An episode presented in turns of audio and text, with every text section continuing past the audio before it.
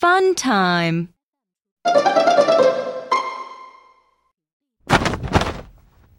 Dry your dress and drop it in the closet. The dragon is wearing a pink dress.